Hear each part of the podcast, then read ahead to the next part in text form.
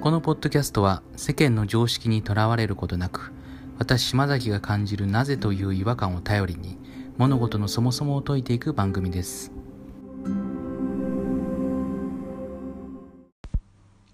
はい、えー、今日もですね聞いてもらってありがとうございます、えー、前回に引き続きですね今回も、えー、安楽死と尊厳死について話をしていきます。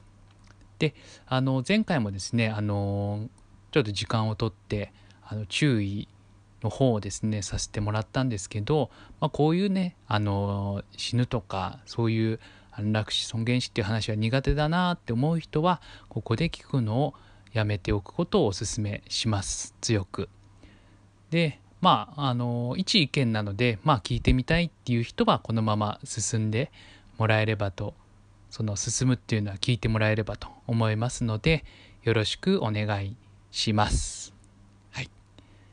じゃあここから本編が次始まりますので、えー、ちょっと苦手だなっていう人はここでストップしてもらって聞きたい聞きたい人だけ聞いてください。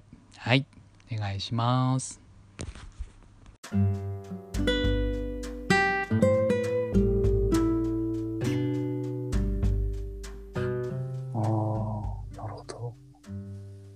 ちなみに、自殺は反対ですか、はい、あのうん。あなんかねそこの話なんですけどちょうど僕の知り合いで、はい、あのそういう尊厳死とか自殺についてのあの意見を収集してる人がいて。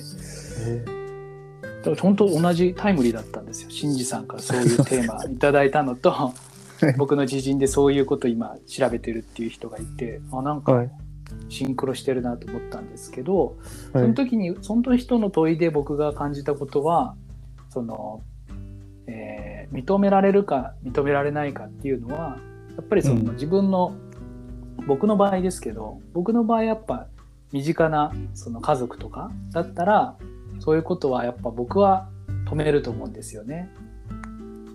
うんうんうん、だから結構その認められるか認められないかっていうのは自分の身近なのか遠い全然知らない国の人なのかっていうところで結構反比例するなっていうふうには思いましたね。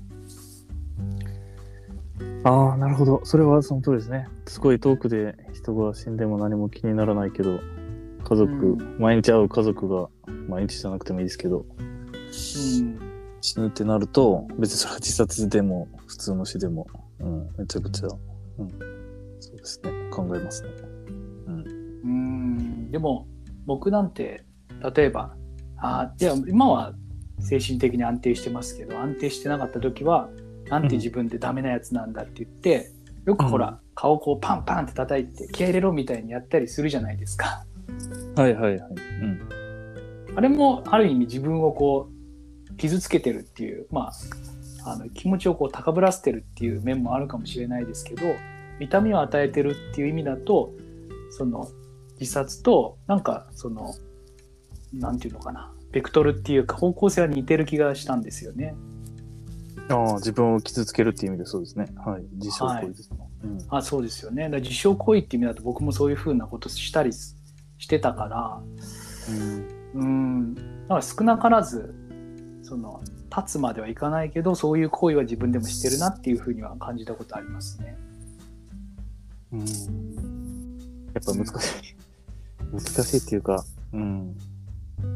ななんとなく、老人、まあ私、老人になるまだ手前ですけど、手前なんだか足踏み入れたかぐらいなんですけど、うん。なんかすごいね、私の知ってる限りでは、はい、70歳とかになって、はい、あんまり楽しそうじゃないなって思うっていうのもありますね。うん。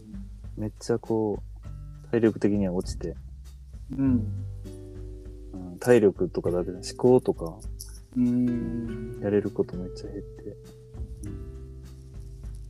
うん、そこまでしていきたいかなとか、うん、あと、うん、そういうこれこれちょっと言うとまずいんですけど、はい、やっぱりこう人口のバランス的にも、うん、生産できるところに人が多い方がいいわけじゃないですか。生産する人。なるほどなるほど。昔の乳母捨て山じゃないですけど。うん、はい。うん。まあ、あまりこれはやめときます。いや、いや、あの、おっしゃりたいことはなんとなく、はい。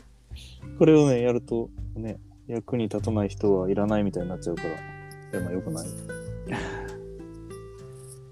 なんか僕最近自分のそのウェブサイトとかブログでも書いてみたんですけど、はい、いわゆるその何が、まあ、何がいい悪いって前回確かテーマで話させてもらったと思うんですけど、はい、それもやっぱ自分の認識次第っていうのが僕の考え方であるんですね。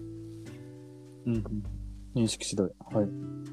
要はそのさっき新次さんがおっしゃってた、えー、生産能力が低い人間はもう不要だとか生産能力が高い人の方が価値があるみたいな考え方って、うん、それって本当に正しいかって言われると、うん、別にそういうふうに自分が思い込んでしまってるだけで正しいなんていうことは別にないというかそう思い込んでるだけな気がしてるんですよね。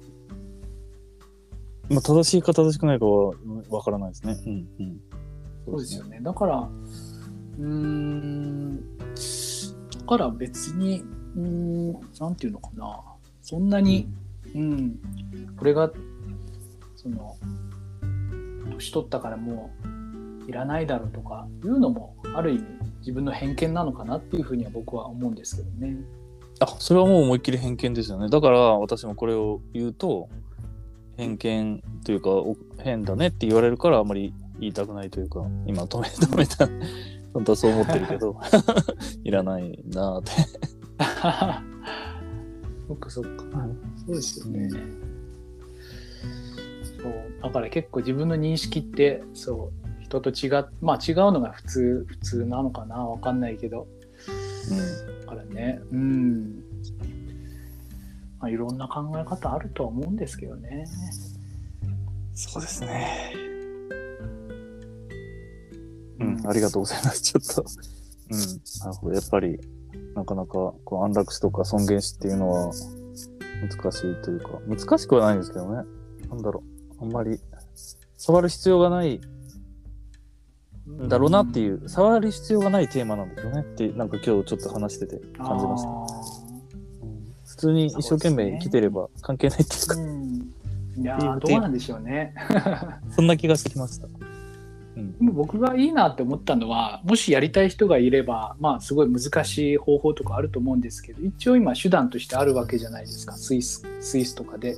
ちゃんとこう、はいはい、条件が揃えばできるっていうそういう考え方をする人はそれが実現できる道が今あるっていうのはすごいいい世の中だなっていうふうに思いますね。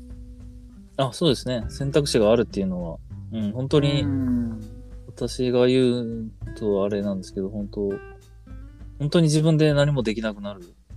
うん、なんだろう、手が動かない、足が動かないで、トイレの介助してもらって、ご飯も食べさせてもらわなきゃいけないとか、下手すりゃチューブで栄養をもらうとか、うん、っていう状況を、まあ辛くない人もいると思いますけど、別にそれはそれで、い。ろいろね、活動的にする人もいるけど、それに耐えれない人もいると思うんですよね。うん、そういう人に、選択肢があるっていうのはいいと思うし、自分もそうな、うん、自分の場合がそうなったら、えー、その、安楽死を選びたいなと思ってます、ね、うんうん、という意味で選択肢があるのがいいですね。そうですね。なんか選択肢がない状態が一番しんどいと思うので、今はあるっていうのが、どなたがひあの方法を確立したかわかんないですけど、うん、そういう人がいるっていうのはありがたいことだと思いますね。あ、でもまさにでもそれを安楽死で認められた人がそう言ってましたね。で、実際に安楽死をスイスのその団体に申請して認められた人は7割ぐらい、はい、あ、認められた人の中で実際に安楽死する人って、うん、えー、3割かな ?7 割の人は別にその後も生きてるんですよね。うんうんうん、でもいつかはもし本当に本当に本当にひどくなったら、うん、そこに行けば安楽死できるという、うん、まあ、チケットを持ってるから、うん、なんかこう生きれるっていうか、うん、永遠に辛いことが続くわけじゃなくて、もしこれがもっとひどくなったら、このチケットを使って自分は、えー、死ぬを選択できるんだっていうことで生きれますっていうみたいな。それはすごい納得しましたね。うん、うん、うん。なるほど。いやいや、なるほどですね。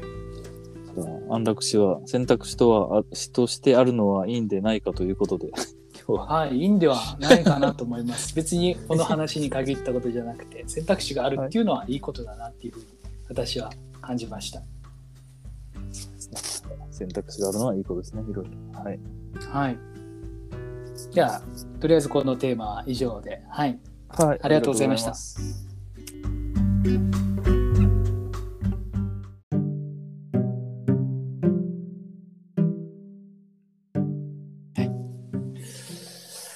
いやいや、面白かったですね。この領域は僕踏み込んだことがほぼなかったので、すごく勉強になりました。うん、そうですね。これ、踏み込ま、踏み込まない方がいいのかもしれない。いや、特に奥さんとかにね、話すと非常にまずい、ね。いや僕なんか話したんですよ。話したらすごく、え？みたいな感じで。え？なりますよね。なりました。そう、になっちゃうから。うん。なんで A ってなるのかは不思議ではありますけど、別に、さっき島崎さんも言ったけど、うん、そういう考えの人があってもいいし、まあな、まあそうじゃない人がいてもいいし、それも選択肢ですし、人それぞれ考える正義がある、うん、正しいがあるし。なんですけど、めっちゃこう死に、はい、死っていうのはやっぱりタブー視されるっていうか。そうですね。今までそういうふうに捉えてましたね、私も。うん。あ、でも、まさに、この間島崎さん、生きる、生きていることが、まず、絶対的な正義。はい、そうなのかもしれないですね。はい、一応、あれなんですよね。絶対的な正義は生きることかと思ってたけど、今はそうじゃないであろうっていう感じになってます。そうなんですか。はい。それも僕の生きることは良いことだっていう、僕の中での僕の中でのただのそういう固定観念だなっていうふうに今は捉えてます。おおなるほど。でもなんか、うん、まあわかります。でも確かに死っていうのは本当に、うん、なかなか近寄りたくないですもんね。基本。うん、うんまあでも、どうなんでしょうね。なんだろうあんまりあれですもんね本当に生と死って同じぐらいの数があるはずなのに生まれておめでとうはあるけどねまあでもあれかお葬式の時にみんな集まるから一応生活の中には入ってきてはいるんですよね。いやでもまさにその通りですよ。おめでとう。死んだらなぜおめでとうじゃないのかっていうのはね、確かに。今日、そうですよね。今日、誕生日、今日、誕生日なんですけど、子供が。息子さん、はい、おめでとうございます。いや、おめで、これおめでとうございますって言うじゃないですか。はい。私が死んでおめでとうございますとは言わないですよね。そうですね。なんか不謹慎な感じになっちゃいそうですね。でも実は私、母親が死んだ時におめでとうって思ったんですよ。よかまあ、おめでとうとは言わないけど、よかったねってすごい思ったんです。うんうん、もう10年ぐらい、いつも咳き込んでて、すんごいフラフラしてて、うん、じゃ辛本人はどうだったかは知らないけど、私は客観的に見てて、めっちゃ辛そうだったから、うん、ああ、やっと死ねたんだってよかったなって、実は。おめでとうと思ってました。確かに、うちのおじいちゃんがもう20年ぐらい前ですけど、亡くなった時に、うん、うちの親父が、あの、その自分の父親ですよね。私にとって祖父なので。はい、で、あの、最後、あの、棺桶閉じる時に、うん、お疲れさんって言ってて、うんそれもなんかすごくいいなと思ったんですよね。ご苦労さんっていうか、うん、それ別にネガティブな印象は僕は受けなかったんですよね。あそうなんですよね。いつか死ぬし、生まれてくるから死ぬんで当たり前だから。うん、ね、なんかね、ちょっと僕の感覚だと死をちょっと嫌がってるっていうか、避けすぎてるイメージが僕の中にはありますね。あ、でもそれで普通だと思います。うん、それでいいと思います。うん、当たり前というか 多分、どこかでなんか、そういう力が働いてるじゃないけどね、生きることはいいことだみたいな、プロパガンダじゃないですけど、そういうのがどっかであるのかもしれないですね。いや、あるし。それでいいと思います。はい。はい、ありがとうございます。はい。じゃあ、